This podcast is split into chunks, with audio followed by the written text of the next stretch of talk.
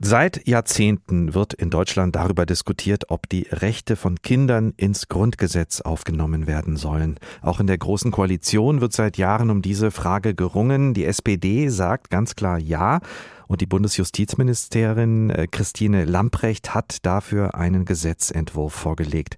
Gestern die Nachricht, SPD und Union hätten sich geeinigt, und zwar auf folgende neue Formulierung im Grundgesetz, und zwar die verfassungsmäßigen Rechte der Kinder einschließlich ihres Rechts auf Entwicklung zu eigenverantwortlichen Persönlichkeiten sind zu achten und zu schützen, und das Wohl des Kindes ist angemessen zu berücksichtigen. Trotz dieser Formulierung, trotz dieser Nachricht sind aber viele Verbände, die sich für Kinder einsetzen, von der Einigung enttäuscht, unter anderem auch der Deutsche Kinderschutzbund mit seinem Präsidenten Heinz Hilgers. Mit ihm habe ich gesprochen und ich habe ihn erstmal gefragt, was ihm an dieser Einigung nicht gefällt.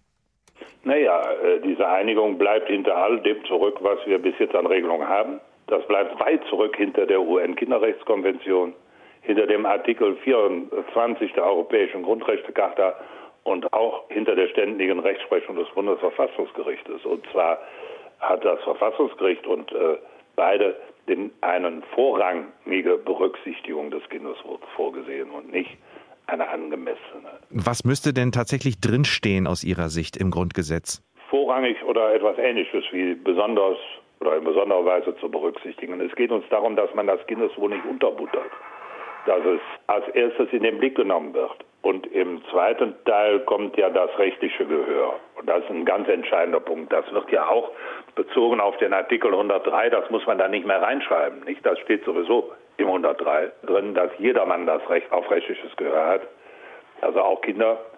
Aber man schreibt es jetzt da rein, weil man kein allgemeines Beteiligungsrecht will. Die hessische Verfassung zum Beispiel hat eine sehr gute Formulierung zum Beteiligungsrecht, die ja auf der Basis einer Volksabstimmung zustande gekommen ist. Das heißt, wir Hessen gehen da weiter als ja, die Bundesgesetzgebung? Viel, viel weiter. Sie sehen in der hessischen Verfassung das Recht der Kinder auf Beteiligung vor und Sie sehen auch vor, dass das angemessen entsprechend der Entwicklung des Kindes diese äh, Wünsche und äh, die Vorstellungen der Kinder zu berücksichtigen sind. Aber was heißt das eigentlich ganz praktisch, dieses Beteiligungsrecht? Naja, ist das vernünftig, einen Spielplatz zu bauen, ohne die Kinder zu fragen und an der Planung zu beteiligen? Wenn man das nicht macht, dann spielen die da auch nicht. Ne? Also mhm. äh, da sollte schon ihr Spielplatz sein. Oder ist das vernünftig, ein Schulbussystem zu planen, ohne die Kinder zu fragen, die da fahren? Also Beteiligung heißt, wie man überhaupt Nutzer befragt, auch Bürger befragt bei Bebauungsverfahren, auch Kinder in ihren Angelegenheiten zu beteiligen. Mhm. Das ist die politische Beteiligung. Und dann kommt die 1 zu 1 Beteiligung. Schon im Verwaltungsverfahren. Also was ist, wenn äh, Jugendämter über Kinder entscheiden? Über die Frage, dass sie äh, vielleicht in Obhut genommen werden, nicht, oder kommen sie in eine Pflegefamilie oder in ein Heim. Welche anderen Situationen hat man, wo man Kinder in der Jugendhilfe beteiligen muss, wenn man äh, vor dem Problem steht. Also Kinder zu beteiligen, ist wichtig. Diese mangelnde mhm. Beteiligungskultur in Deutschland. Es sind immer die Großen, immer die Erwachsenen, die über die Kinder hinweg entscheiden. Genau. Und ähm, diese mangelnde mhm. Beteiligungskultur ist der beste Schutz für Täter. Ja, ja da kommen wir nochmal an einen wichtigen Punkt, ja. Also ist der beste Schutz für Täter.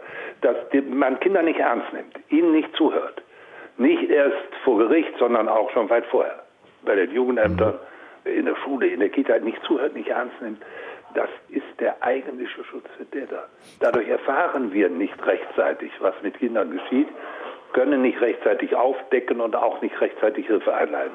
Das ist ein ganz trauriges Ergebnis unserer Beteiligungssituation in Deutschland. Jetzt haben Sie ganz viele Bereiche genannt, äh, in denen es aus Ihrer Sicht wichtig wäre, dass Kinder mitsprechen, mitreden und auch mitentscheiden dürfen.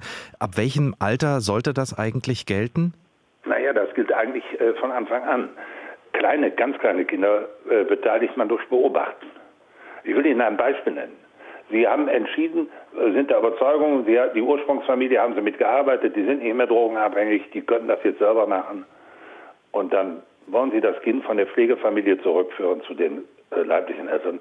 Und in dem Moment, wo Sie das der leiblichen Mutter geben, fängt das Kind an zu toben und zu schreien und wird zurück zur Pflegemutter.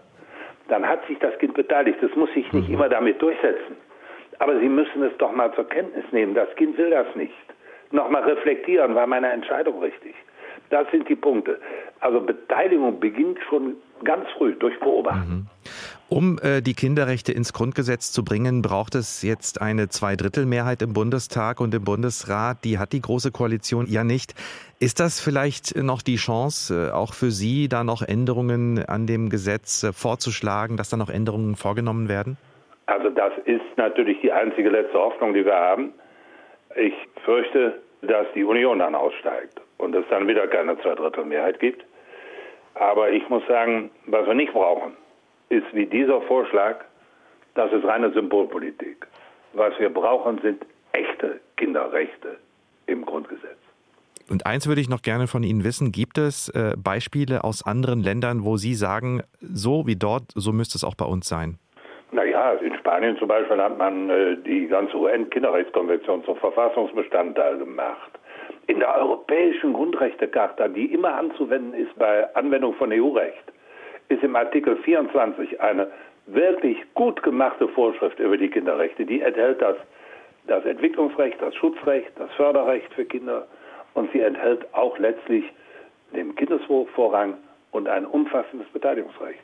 Das ist ein gutes Beispiel. Europa ist da besser als Deutschland. Die Große Koalition müsste also nur abschreiben. Nur abschreiben, dann ist alles gut sagt Heinz Hilgers, Präsident des Kinderschutzbundes. Er ist nicht zufrieden mit dem, was die Große Koalition in Berlin jetzt beschlossen hat, und zwar Kinderrechte im Grundgesetz zu verankern. Aber die geplante Formulierung geht dem Kinderschutzbund und zum Beispiel auch UNICEF nicht weit genug.